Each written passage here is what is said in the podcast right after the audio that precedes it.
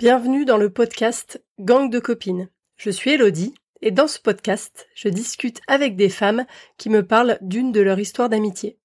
Parce qu'aujourd'hui, mes amies ont toutes et chacune une place tout à fait particulière dans ma vie et je sais que je ne suis pas la seule, qu'on est nombreuses à s'appuyer sur la sororité. Alors voilà, j'ai juste envie d'exposer la beauté et la puissance des amitiés féminines. Parce qu'on a toutes de belles histoires à partager. Bonjour à toutes, bonjour à tous. Euh, aujourd'hui, c'est un épisode un peu spécial parce qu'en fait, je suis avec Josiane et Josiane, c'est ma mère. J'ai eu envie de mettre ma mère aussi avec moi derrière un micro parce que c'est quand même un peu elle qui m'a inspiré euh, cette série de podcasts grâce à sa plus longue et belle histoire d'amitié qu'elle a avec Jeanne. Depuis combien de temps tu as mis avec Jeanne? Depuis 50 ans. Non mais moi je trouve que ça fait rêver. Depuis 1970. 1970. ça fait quand même rêver hein, d'avoir une amitié qui tienne euh, autant sur la durée. Alors maman, tu as 73 ans, tu habites à Soissons, dans l'Aisne, depuis du coup euh, bientôt 40 ans. Oui. Mais c'est à Paris que tu as rencontré Jeanne, l'amie dont tu vas nous parler aujourd'hui. Dans ta vie professionnelle, tu étais assistante sociale. C'est important qu'on parle de ton métier parce que tu as rencontré ton ami de toujours à l'école d'assistante sociale. Et tu l'as même choisi, je spoil un peu euh, la suite là, mais tu l'as même choisi comme euh, marraine d'une de tes filles. Mais pour revenir sur euh, l'origine de votre amitié, est-ce que tu peux m'en dire un petit peu plus sur la façon dont vous êtes connus? Nous nous sommes connus à l'école d'assistante sociale, la Croix Saint-Simon. Euh, qui était rattaché à l'hôpital du même nom et où il y avait également une, une, école d'infirmières. Avant que tu nous parles plus en détail de ton amitié au quotidien avec Jeanne, est-ce que tu peux m'expliquer ce que c'est Enfin, m'expliquer, me dire ce que ça représente pour toi l'amitié? Bah, Une amie, c'est quelqu'un sur qui on peut compter, confier ses secrets, ses peines, ses joies, à qui on peut faire confiance et qui ne te plante pas à la première occasion.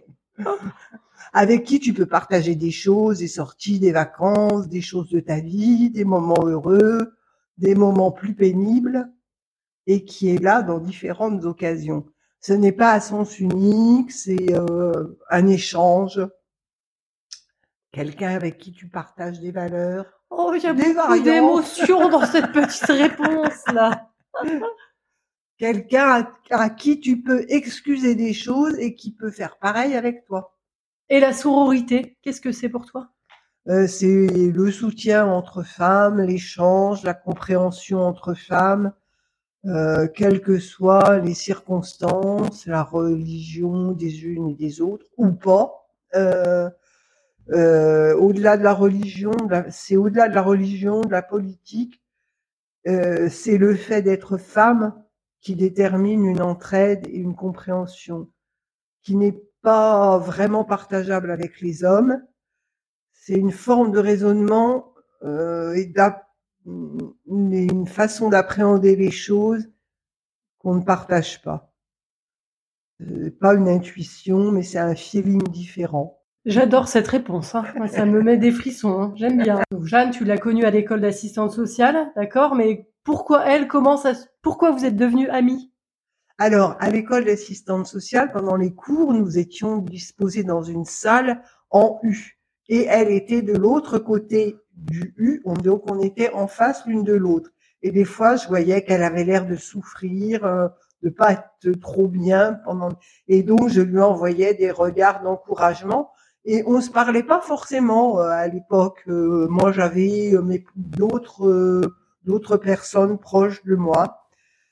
Euh, bon, alors après, pendant les pauses euh, ou pendant l'heure du déjeuner, moi j'allais déjeuner au café avec des, les personnes qui étaient plus proches de moi à ce moment-là, et elle, elle mangeait au elle mangeait au self de l'hôpital. Mais petit à petit, elle nous a rejoints, ne serait-ce que pour prendre un café. Elle m'a ensuite proposé de sortir toutes les deux. Elle, elle avait un appartement à, Paris qu'elle partageait avec une de ses sœurs. Et puis elle avait gardé des amis de province qui venaient faire des sorties à Paris. Donc euh, on se retrouvait à cette occasion. On a en plus fait plusieurs stages en, ensemble. C'était un peu le hasard parce qu'en fait, c'était l'école qui décidait des lieux de stage et qui déterminait où on allait. Donc en première année, on a fait un stage aux, à l'hôpital, je sais plus comment ça s'appelait, l'hôtel des Invalides, et un stage en crèche ensemble. Et puis en plus, moi j'ai fait un stage en école maternelle qui, est, qui était juste en face de l'endroit où elle habitait. Donc du coup, on se voyait euh, régulièrement. C'est marrant toutes ces coïncidences en fait. Le hasard a bien fait les, choses. Exactement. nous avions, enfin, nous avions une approche un peu différente des autres et des compétences un peu différentes. Euh, elle m'a proposé de venir réviser euh, chez elle avec elle parce qu'on se complétait. Elle, elle était plus littéraire et moi, j'étais plus scientifique, si on peut dire. Euh, donc des fois, je lui réexpliquais des choses qu'elle n'avait pas captées. Et inversement, elle, elle, elle était quand il fallait présenter quelque chose, euh, un travail en commun, euh, c'était plus elle qui s'y collait à l'oral parce qu'elle était plus à l'aise que moi en public et moi beaucoup moins. Donc, euh, on se coachait mutuellement. à l'issue de notre euh, stage en crèche, elle m'a proposé de partir en vacances ensemble. Elle avait trouvé un truc pas cher euh, dans, un genre d'hôtel club en Espagne, sur la Costa Brava. Donc, on est parti une semaine ensemble euh, et ça nous a encore plus rapprochés on avait une petite différence d'âge. Elle avait trois ans de plus que moi. Moi, je sortais du lycée. Elle, elle faisait sa formation euh, au titre de la promotion sociale, c'est-à-dire que c'était payé par son par son employeur et elle était rémunérée à condition d'avoir un engagement à l'issue de la formation. On est devenus davantage amis donc suite à ses vacances, au cours desquelles elle a commencé à se confier. Bon, elle a perdu une sœur Hmm. Elle était arrivée avec une autre de ses sœurs qui était à Paris. Elles ont habité ensemble. Alors on allait dans des clubs de jazz. Elle aimait bien lire et moi aussi. Elle connaissait des endroits dans alors que c'était elle la provinciale et moi la parisienne. Et on aimait bien toutes les deux les belles fringues euh, aussi, donc euh, il y avait pas mal de points communs. Ah, beaucoup, il y avait énormément de, de points communs et euh, les hasards de la vie qui ont bien fait les choses. En fait, c'est c'est beau, c'est beau. À quel moment vous êtes vus le plus souvent? Bah, Quand on faisait nos études ensemble. Et puis après, c'est elle qui m'a, je dirais pas trouvé du, du, travail, mais elle, elle était obligée de retourner travailler pour son pour son employeur, qui était le ministère des Finances, donc en tant qu'assistante sociale. Et elle savait qu'ils cherchaient à renouveler leur équipe et à engager de de nouvelles personnes. Donc, moi, au départ, je voulais aller travailler en psychiatrie, sauf qu'en psychiatrie, euh, il voulait des gens qui avaient une expérience professionnelle autre avant. Donc, j'ai, en fait, je suis rentrée aux finances grâce à elle et un peu au départ à l'essai en me disant bon, je je changerai après. Et puis finalement, ça s'est bien passé et j'y suis restée dix ans. C'est euh, la période où je me suis mariée et elle aussi. Nous avons eu notre premier enfant pendant cette période. On est aussi devenus amis avec d'autres euh, collègues qui avaient été recrutés un petit peu après moi, l'année d'après, et euh, avec qui on était proches aussi. Elle venait aussi parfois garder ma fille, puisque j'étais la première de notre groupe à avoir un bébé. Oh Là, on a peint le, tableau idéal de cette belle amitié, mais est-ce qu'il y a eu euh, des sujets de, de discorde, d'embrouille euh, entre vous, de, de disputes? Euh, Assez peu, mais en fait, il y avait quelque chose qui m'agaçait. J'étais du genre à être tout le temps en retard, alors que moi, j'étais plutôt du genre à être à l'heure, voire en avance. Et donc, une ou deux fois, ça a ça a explosé. Une fois, elle avait réservé des places pour un concert, pour euh, aller voir Barbara. Et on s'est disputé dans la file d'attente parce qu'on l'attendait. C'est elle qui avait les places. Et la file commençait à avancer et elle n'arrivait pas, elle n'arrivait pas. Donc quand elle est arrivée, hmm, oui, j'ai rouspété et elle m'a dit oh, mais non, je, ne me fâche pas. Et donc ça faisait retomber le truc et c'est tout. Oui, c'était mignon. Ouais. Tu peux me raconter un peu les meilleurs moments que tu as vécu avec Jeanne? Euh, C'était nos, bah, nos vacances en Espagne, nos sorties, la période où on était libre, où on vivait une autre vie, on discutait beaucoup sur des tas de sujets sur lesquels on était euh, en phase, on va dire. Euh, ensuite, plus tard, euh, moi j'allais euh, avec mon mari et ma fille aînée en vacances souvent dans le Périgord. Et elle, elle allait en vacances en Corrèze, donc elle est originaire. Donc on passait un week-end, euh, un week-end ensemble chez dans le Périgord et chez l'autre. un week-end ensemble en Corrèze. Bon, nos deux grandes filles, qui avaient un an, à peine un an d'écart, sont tombées bien.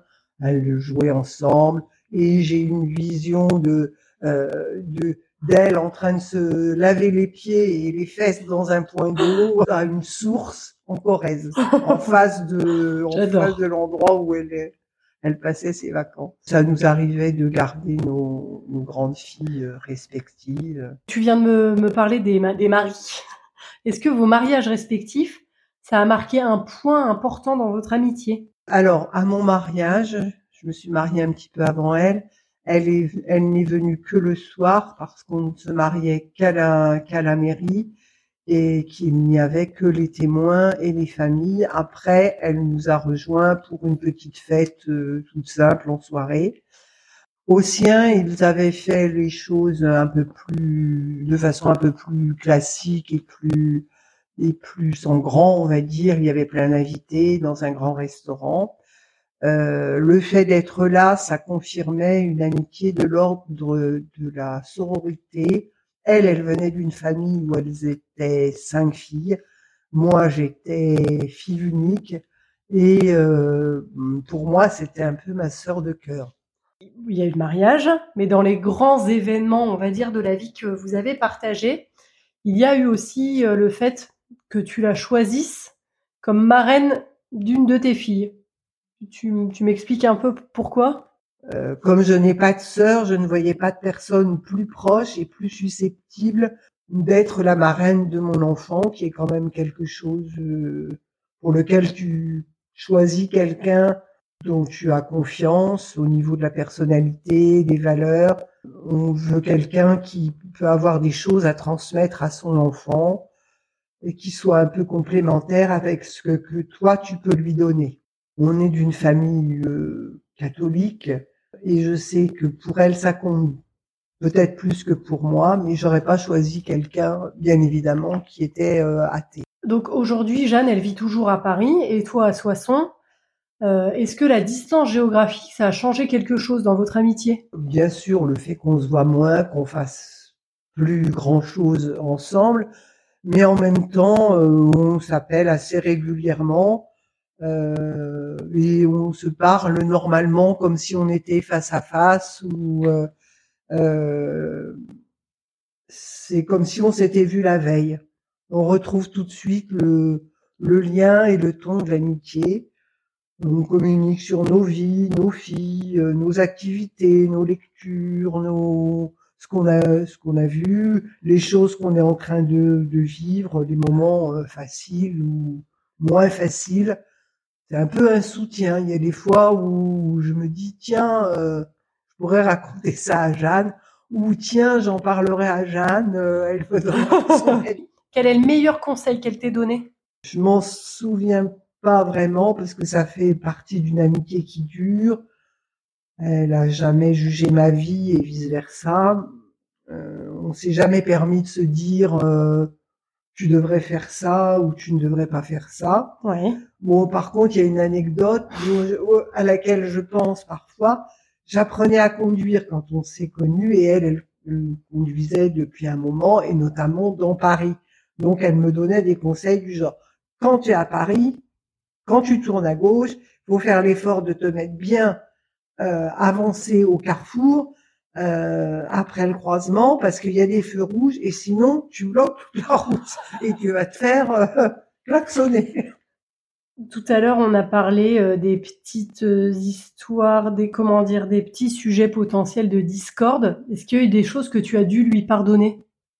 Non, j'ai pas grand chose à lui à lui pardonner. Le seul discorde, Oui. c'était les, les, les retards, c'est pas bien grave. Et le comble, c'est que la dernière fois que je suis allée à Paris, c'est elle qui m'a attendu. C'était le monde à l'envers. Et je pense qu'elle commençait à s'inquiéter parce qu'elle sait que je suis toujours à l'heure.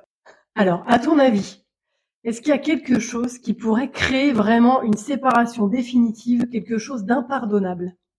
Bah, De ne plus pouvoir lui faire confiance, qu'elle raconte des trucs ou qu'elle juge des choses euh, dont je ne suis pas forcément fière euh, dans ma vie. D'accord. Et aujourd'hui, après toutes ces années, pourquoi tu sais et que tu es convaincu qu'elle est toujours ton amie?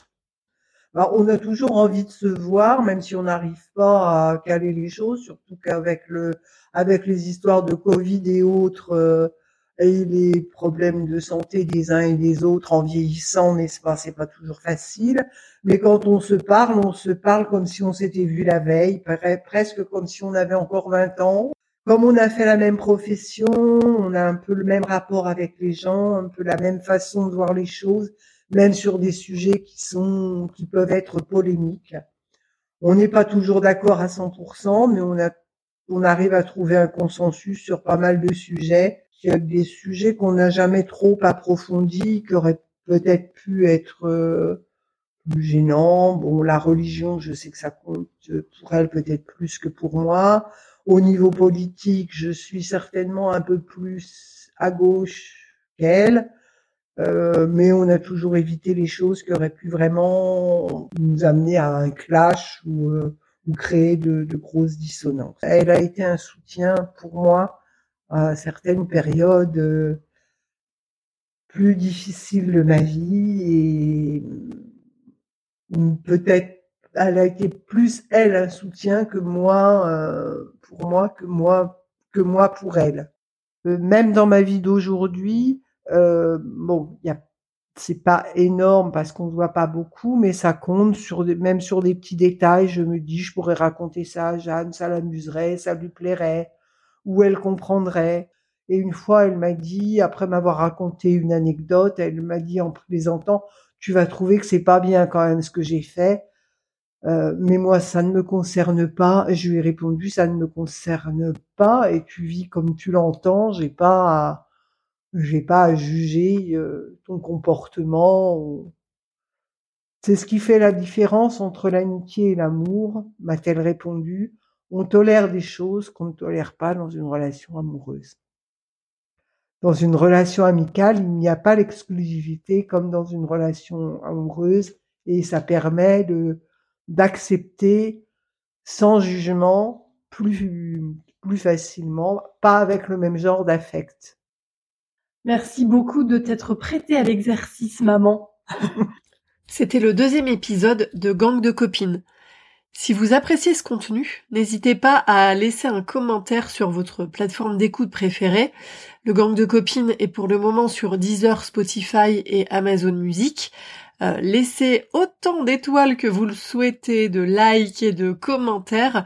Et euh, Gang de copines est aussi sur Instagram, Gang de copines podcast, copine avec un S et podcast euh, comme une pote. Euh, et on se dit à bientôt pour le prochain épisode qui va être vraiment très très riche en émotions.